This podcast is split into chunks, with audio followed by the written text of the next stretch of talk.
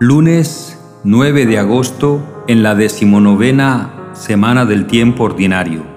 Del Evangelio según San Mateo capítulo 17 versículos 22 al 27. Lo matarán pero resucitará. Los hijos están exentos del impuesto. En aquel tiempo, mientras Jesús y los discípulos recorrían juntos Galilea, les dijo, El Hijo del Hombre será entregado en manos de los hombres, lo matarán pero resucitará al tercer día. Ellos se pusieron muy tristes cuando llegaron a Cafarnaúm. Y cuando llegaron a Cafarnaúm, los que cobraban el impuesto de las dos dracmas se acercaron a Pedro y le preguntaron, ¿Su maestro no paga las dos dracmas? Contestó, sí. Cuando llegó a casa, Jesús se adelantó a preguntarle, ¿qué te parece, Simón? Los reyes del mundo, ¿a quién le cobran impuestos y tasas? ¿A sus hijos a los extraños? Contestó, a los extraños. Jesús le dijo, entonces los hijos están exentos. Sin embargo, para no darles mal ejemplo, ve al mar, echa el anzuelo, coge el primer pez que pique, ábrele la boca y encontrarás una moneda de plata. Cógela y págales por mí y por ti. Palabra del Señor. Gloria a ti, Señor Jesús. Son dos los temas que este Evangelio de este día trae para nosotros.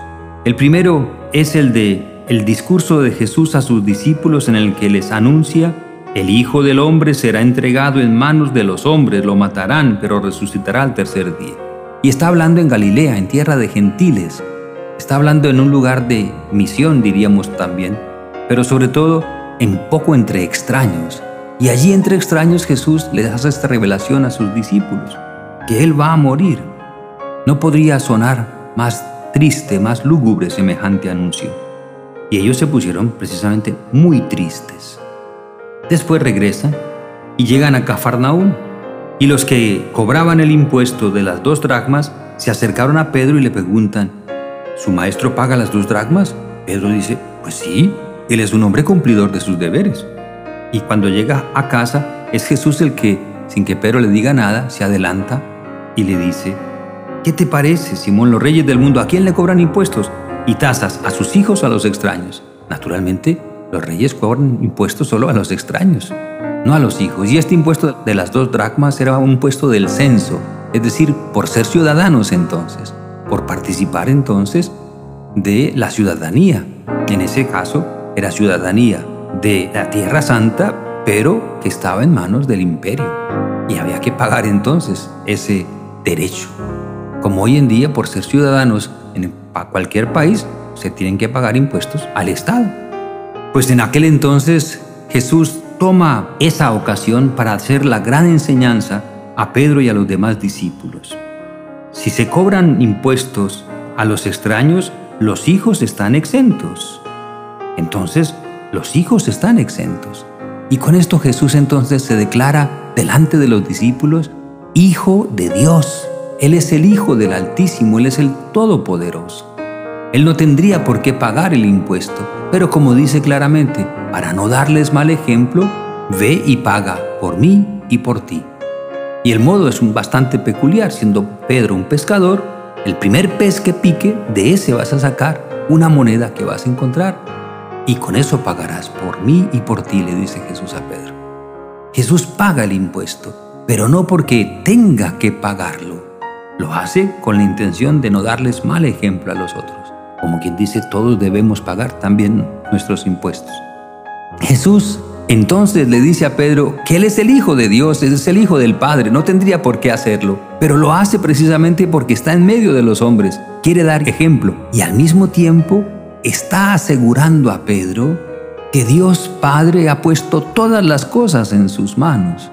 Y por eso Él tiene señorío sobre la pesca que Pedro va a realizar, sobre ese gesto que va a cumplir, porque será un pequeño milagro para cumplir entonces con esta realidad, con ese deber. Aquí lo que me parece los evangelistas nos quieren hacer comprender cada vez más es esa conciencia cierta que Jesús tiene de ser el Hijo del Padre Eterno y que quiere que los discípulos también tengan, para que abran su mente y su propia vida a esa experiencia de convivir con el Hijo de Dios, siendo ellos también hechos hijos de Dios. Y para que aprendamos entonces todos los discípulos de Cristo a vivir todas las cosas de nuestra existencia, pero todas a la luz de nuestra relación con el Padre amoroso que vela por nosotros, que sabe que tenemos necesidades y que tenemos también compromisos con las realidades de este mundo para que no sean esas realidades de este mundo las cosas más importantes y definitivas de nuestra vida, sino lo que es más importante y definitivo en nuestra existencia es nuestra condición de hijos de Dios, que conocemos a nuestro Padre y que nuestro Padre nos ama. Aquí hay una verdad profunda y por eso aún la muerte que Jesús anuncia a los discípulos es una muerte que entra dentro del plan maravilloso y amoroso de salvación que el Padre Dios tiene para con toda la humanidad. Él paga el impuesto también de su sangre. Él también derramará su sangre como todos los seres humanos. Es decir, Él también morirá, pero su muerte es redentora, porque es la muerte del Hijo de Dios, el Dios que ama a todos los hombres y que quiere que todos los hombres tengan en su divino Hijo oportunidad de salvación. De tal manera que esa tristeza de los discípulos se ha de convertir en gozo, en paz, en contento, en alegría. Y ellos han de aprender a caminar en este mundo y afrontar todas las realidades de este mundo, las normales, buenas y ordinarias de la vida, pero también las extraordinarias y aún negativas y dolorosas de la vida, sabiendo que nada hay que les pueda apartar del infinito amor de Dios. Y sabiendo que delante de Dios y a la luz de nuestra relación con Dios, todas las cosas de este mundo tienen una nueva manera de ser vividas y ofrecen para nosotros una nueva oportunidad de comprender, de disfrutar la providencia divina. Ese amor providente de Dios que sabe no solo dónde estamos, sino todo aquello de lo que tenemos necesidad. Jesús dice al Padre en su plegaria, Padre, no te pido que lo saques del mundo, sino que los preserves del mal. Amén.